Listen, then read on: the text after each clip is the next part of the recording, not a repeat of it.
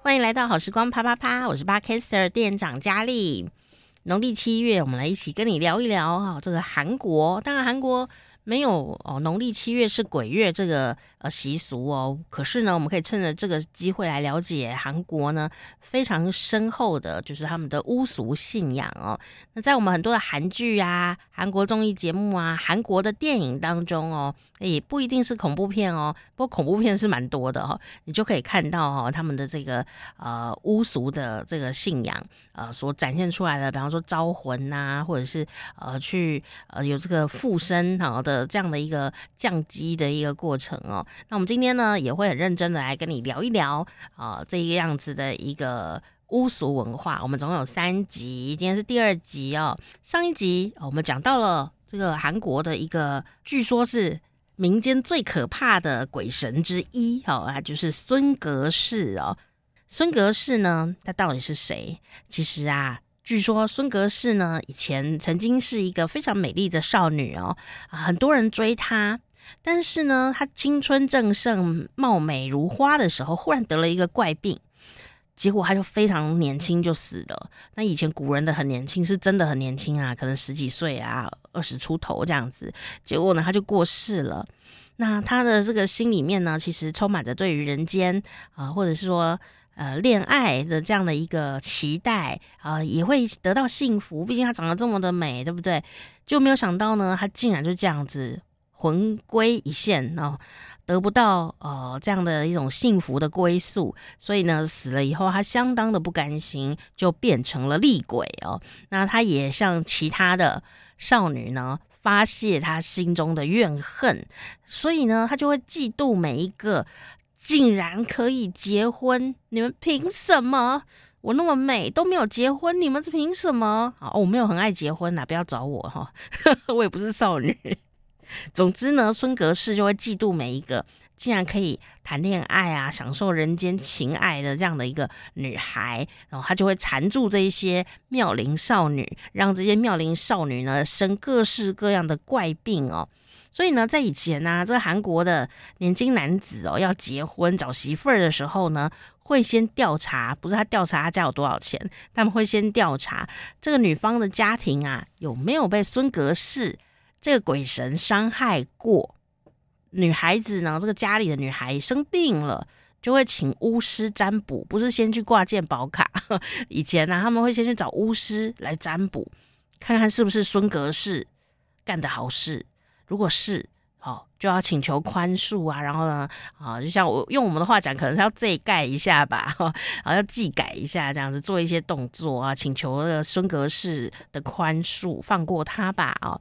那如果呢，有一户人家的这姑娘呢，啊，病死了啊，那人们呢就要像上个礼拜讲的那样子哦，把他的这个遗体穿上男子的衣服，然后头脚倒过来放在棺材里面，而且呢，啊，还要把这个七窍塞糯米，把这个棺材四周围用这个带刺的树枝啊，啊，来把它围起来，因为他们要提防这个。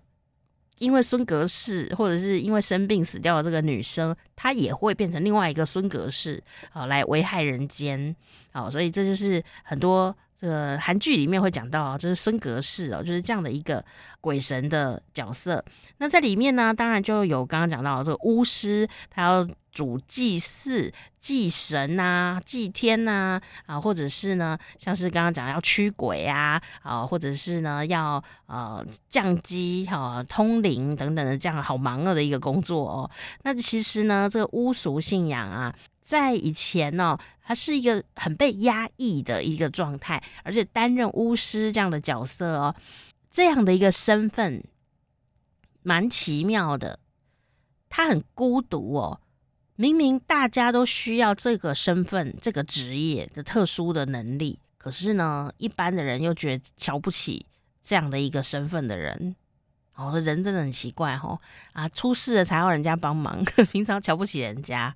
哦，那一直到呃一九八五年以后，哦，才开始呢有对于这个巫术信仰的一个承认或认同。哦，所以呢，今天在节目里面呢，伊丽莎老师也会跟大家聊一聊这个巫术信仰的这样的一个历史哦，也跟韩国历史很有关系，就要来认识看看到底是谁可以当这个武当哦，就是可以当这个巫师哦，那他又是什么样子的身份？跟台湾竟然有一点像哦，赶快来听今天的好时光啪啪啪，欢迎伊丽莎老师。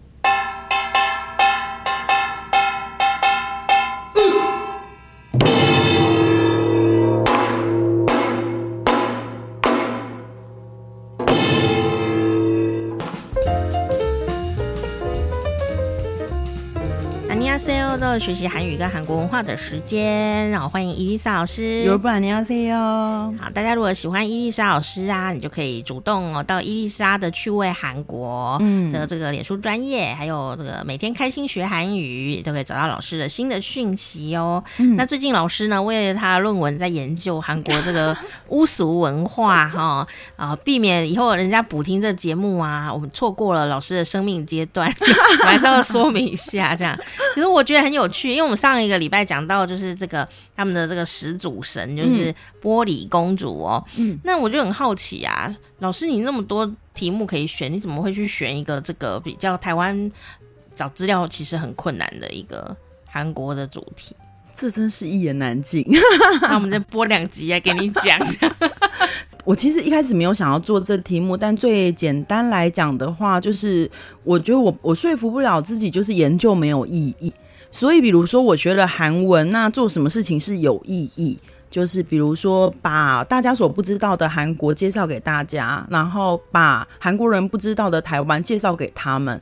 所以那个时候我决定要做中韩的文学的比较的时候，其实有很多东西可以比较。那老实说，我在文学里面呢、虽然大学就学了学了文艺创作，但其实我真的。其实我是以前喜欢诗，然后跟小说。那比较喜欢的小说，唯一也只有张爱玲而已。老实说，嗯。可是其实，在韩国研究张爱玲的人很多，所以我一开始有想要做类似张爱玲或者是一些女性作家的比较。当然，因为我想要做张爱玲的原因，主要的原因也是因为我真的觉得，以我是台湾人的身份，然后我读张爱玲的作品的话，更能把她的意思准确的用韩文传达给后面的人，哦、因为也许他们。以韩国学者的身份来研究，他们中文也许真的没有好到那个程度，可能会有一些误解或什么。但是要研究张爱玲的话，我觉得那简直是一个博士论文的情况，因为你要研究的东西会变很多。所以当初我有考虑过很多，然后选过很多的作家。但是是最后，我们的我的那个指导教授，他突然跟我说，有个东西都没有人研究过，你要试试看吗？听到没有人，没有人研究过。其实没有人研究过的东西有好有坏，坏的话就是你很难找到资料，好处的话就是你你有无限的发展的空间。对啊，听到没有人做过，我的眼睛都亮了起来。嗯，就台湾比较少做的，比如说像竞技研究，或者是。呃，就是像玻璃公主，其实真的台湾几乎没有人知道。比如说，我们知道洪吉童，我们可能也知道沈清，哦、或是我们可能也知道黄真怡，就是连续剧有拍过，我们大概都会知道。对。但是有一些东西是真的，也许像我们节目中讲过了蛮多故事啊，比如说我们讲过什么小将军啊、水陆夫人之类，嗯、可能是一般韩一般人可能不会知道的这样。嗯、所以反正那个时候我就觉得，因为没有人研究过，所以就是可以试试看。就基于这样的想法，所以呃，写论文的时候，像我们念韩文或中韩比较，其实会有两个观点，一个就是你这篇论文主要是要给谁看？如果你主要是想要让台湾人更了解这个东西，你就需要中文写。哦。那如果我这篇文章，比如说假设如果我写了张爱玲，我就一定会用韩文写这个论文，因为我主要是希望韩国人可能能够正确的了解这一个作家，或者是在我的观点下这个作家的一些部分。嗯。所以会有你的对象是谁？但是在这一个部分，我就觉得我的论文的话是两个都可以。可能我现在第一版在台湾先写出了中文，但之后会翻译成韩文，就全部也在韩国发表这样子。哇塞！因为我做的是，其实我做的是玻璃公主跟台湾的妙善公主的比较研究。韩、嗯、国对于妙善公主，就是对于观音的这个始祖传说，其实了解的比较少。嗯哼，对，所以有可能会这样子做。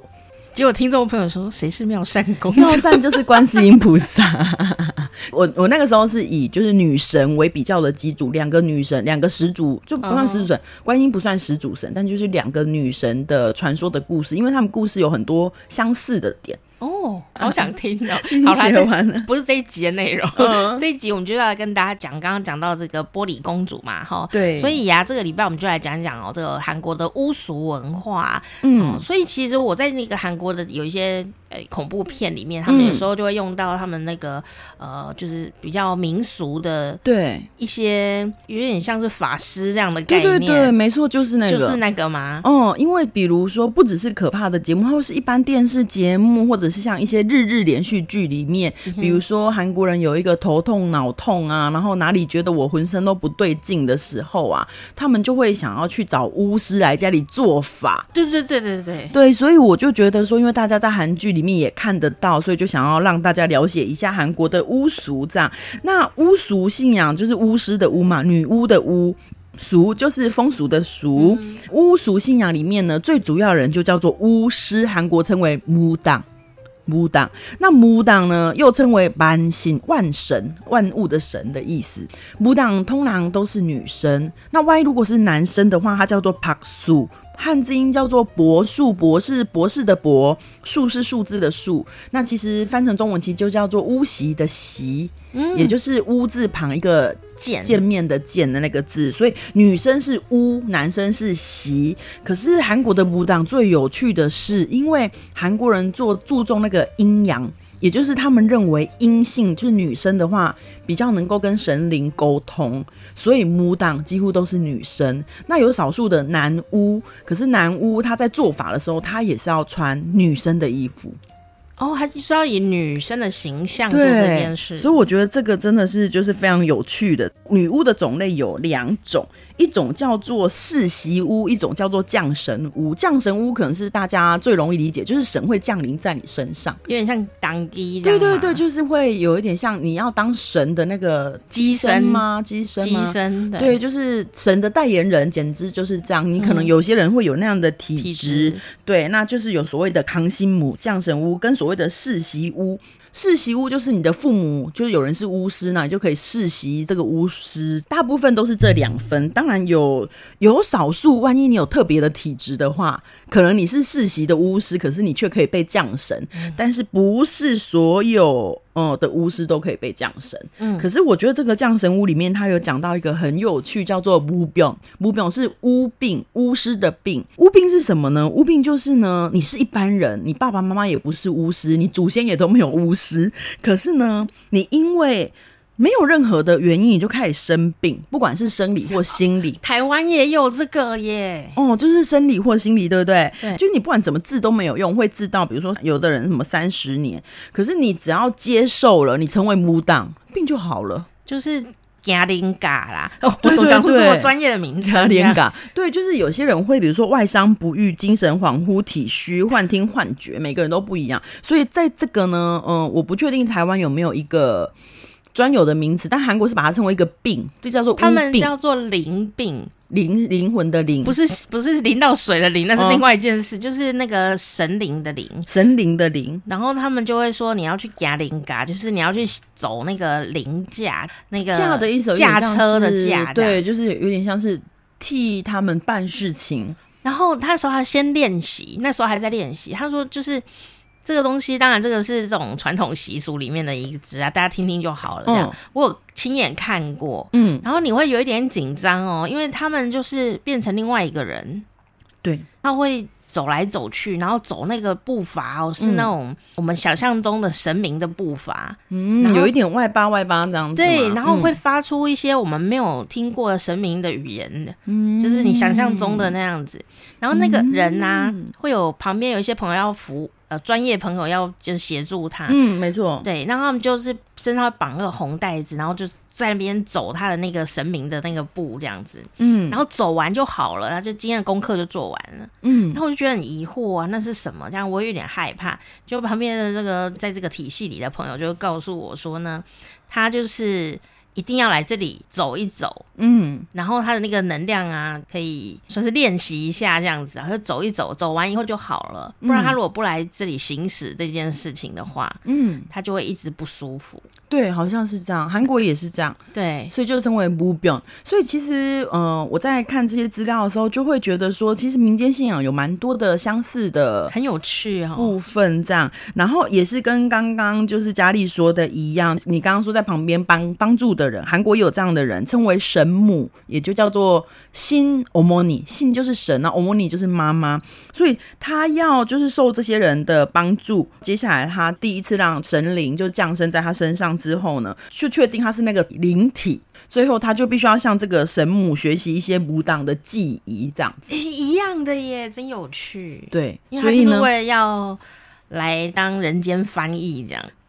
我觉得比较有一点点不同的就是呢，台湾的呃这种降神，就是这种附机身的，像这样，通常都是求办事，我们都是有事办事，有事问事，就是你是要问事还是办事？对，当然韩国也是这样，可是韩国呢，在进行这个仪式的时候，很常需要唱歌。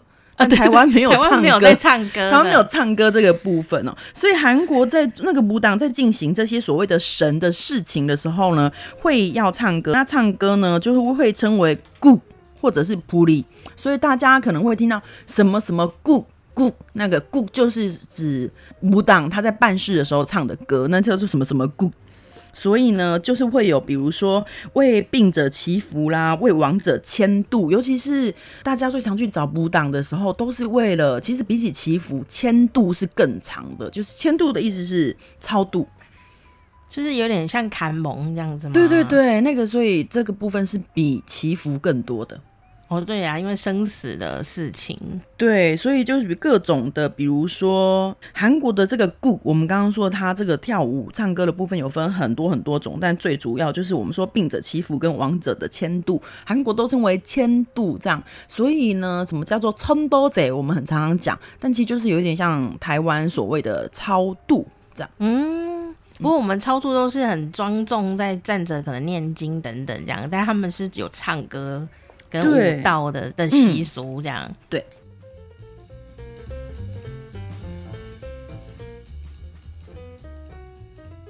从就是中国的一些文献里面，其实有说到，呃，就是韩国它的巫俗信仰的起源很早哦。其实，在《后汉书·东夷传》，我们以前都把别人叫夷嘛，或者是什么会啊、什么墨啊、什么那样子的嘛。《东夷传》里面呢、啊，它的高句丽条里面就有说，韩国人十月祭天，大会名曰东盟，像这样子，在《后汉书》有非常非常多的。这样的记载还说，就是韩国呢，就是有一个马韩条，它里面说到他们五月、十月会祭鬼神，那有有一个人主祭。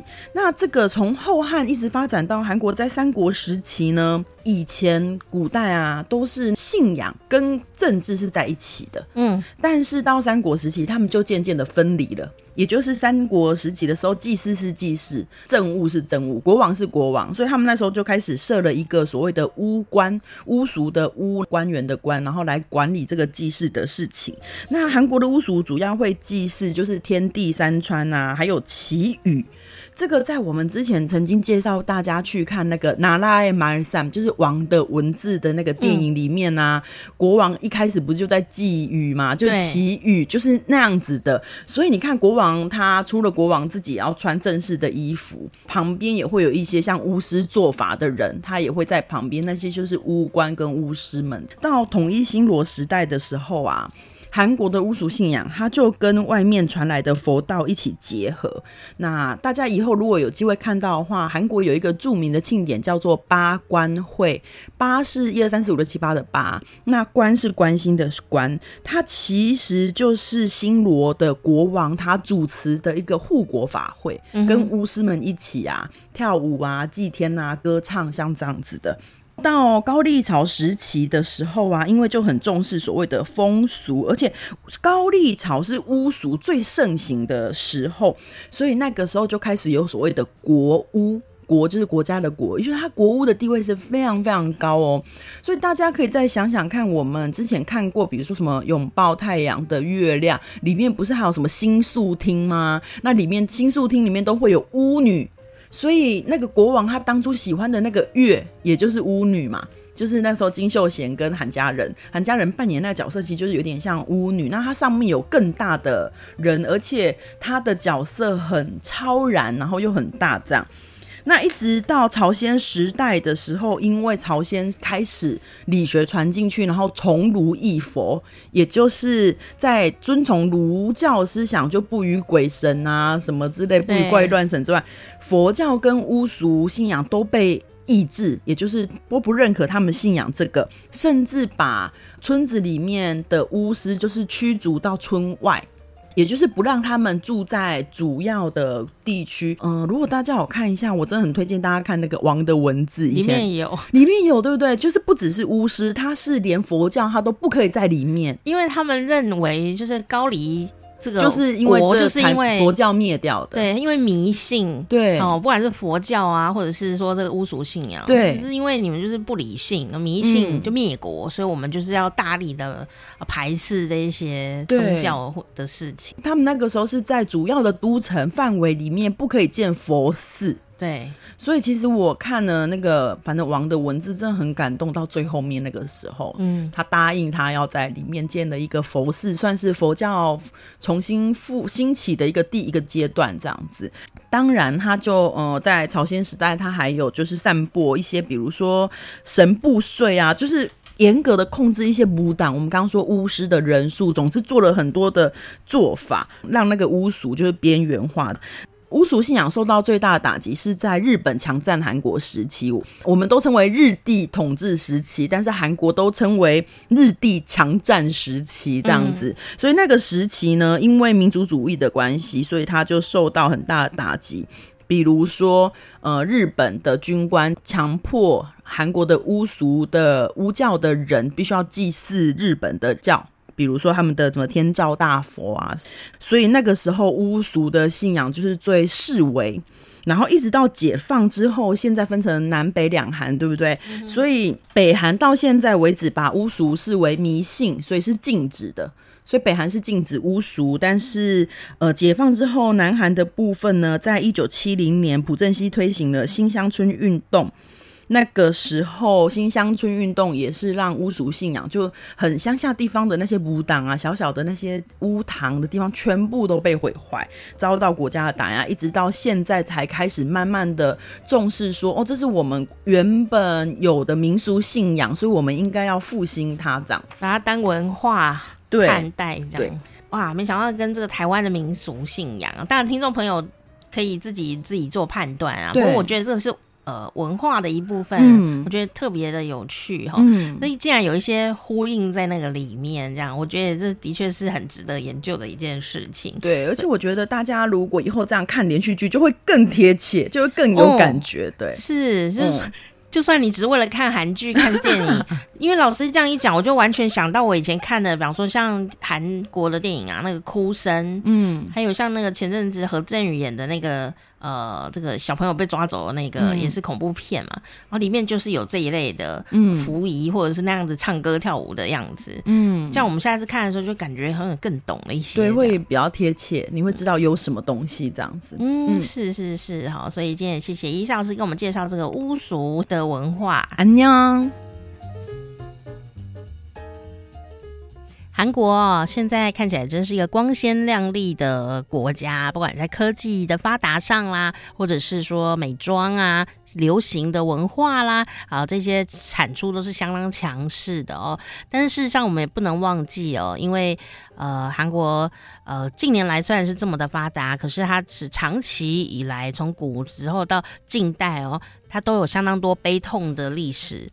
啊，不管是在他们自己国内，或者是说跟国际之间，都是蛮悲伤的哦，有很多的伤痛。那也有一些意外的产生，比方说像是呃前几年的沉船的这个事件，非常悲伤哦，就是世越号啊的沉船事件。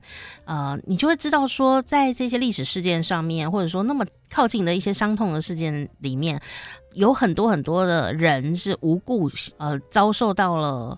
生命的这个剥夺，家人朋友也是一样，会很伤心的。那这样的一个心情要如何平复呢？那么大量的我们讲有可能冤魂呐、啊，或者是那种悲伤的心情，要怎么去化解它？其实呢，不当哦。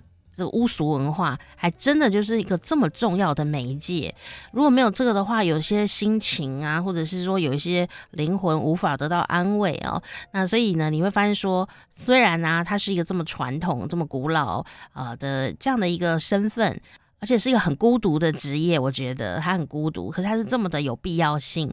因为呃，就算在世月号的沉船事件里面，他们也邀请了这个国宝级的。巫女哦，呃，这个武当呢，呃，金银花或是金金花，哦，它的这中文翻译哈，比较多元哦。这个女士哦，也为世越号呢做了一系列的这样的一个巫俗的呃仪式啊，有招魂啊等等的哈，这样子的一个仪式哦。所以这是很重要的一件事情啊。也许死者的灵魂有没有被安慰，我们不不是科学能理解的，但活的人的心情被安慰了，感觉被沟通了。这件事是很重要的一件事情，因为人还是要继续走下去的哦。所以啊，你不要小看这样的一个呃传统信仰呢带来的人间力量，其实我相信是相当巨大的哈、上一集呀、啊，我们的那个小连结下面有小连结哈、没有业配，小连结呢就有一个招魂 MV 哦，很感人的 MV，里面就有真的就有那个招魂的仪式哈、那里面那个阿嬷啊，招魂的阿嬷那个武当呢，就是帮四月号进行仪式的巫女哦，这个阿嬷是国宝级的阿嬷哦，她在呃《万神》这一部纪录片里面呢，啊、也重要的一个角色。那《万神》这一部纪录片呢，里面哦就把。啊，一个补当呢，它的呃过程啊记录得很清楚。那有机会你也可以找来看一看。它曾经在台湾上映过哈啊，但是你可能那时候还搞不清楚谁谁是万神，谁是补当啊。现在你知道啊，你可以去找来看。我相信你会对这个文化有更深厚的了解。下一次你看电影、看韩剧啊，甚至跟你韩国朋友聊天，你会更加的。呃，能够清楚的了解说，哦，那是什么意思？那是在做什么？那刚刚讲到啊，台湾跟韩国有一个很不一样的地方，就是啊，韩国在做这些记忆动作的时候，都会唱巫歌，那或者是会有跳舞啊这样子。那我们也帮你找到了这个巫歌的连接，当然，巫歌有非常多非常多种，我们找到一个连接，它也没有很恐怖，但你可以听听看说，哦，那是一个怎么样子的感觉？那甚至也有在电影里面会出现这个乌乐，哈，在他们做记忆的时候会有一些呃音乐，哈，也跟我们想象中会有很大的不同。下次你也可以呢，张开眼睛，然后张开耳朵呢，来仔细听听看。剧情之外的这一些记录在影片里面的这些习俗跟音乐啊，这些文化概念呢，也可以让你的生活更加丰富哦。呃，这个这个武当呢是一个媒介哈，是一个媒介，它要沟通神鬼之间与人间啊的事情，它不是神，它也不是一般人，所以这样的一个身份是。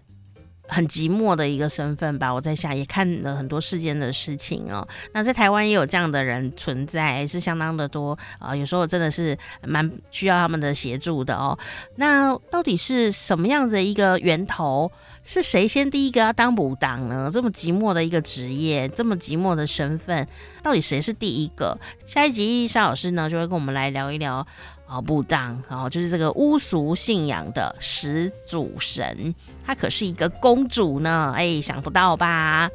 赶快订阅一下好时光啪啪啪，伊丽莎的趣味韩国，才不会错过哦。下次见，木马。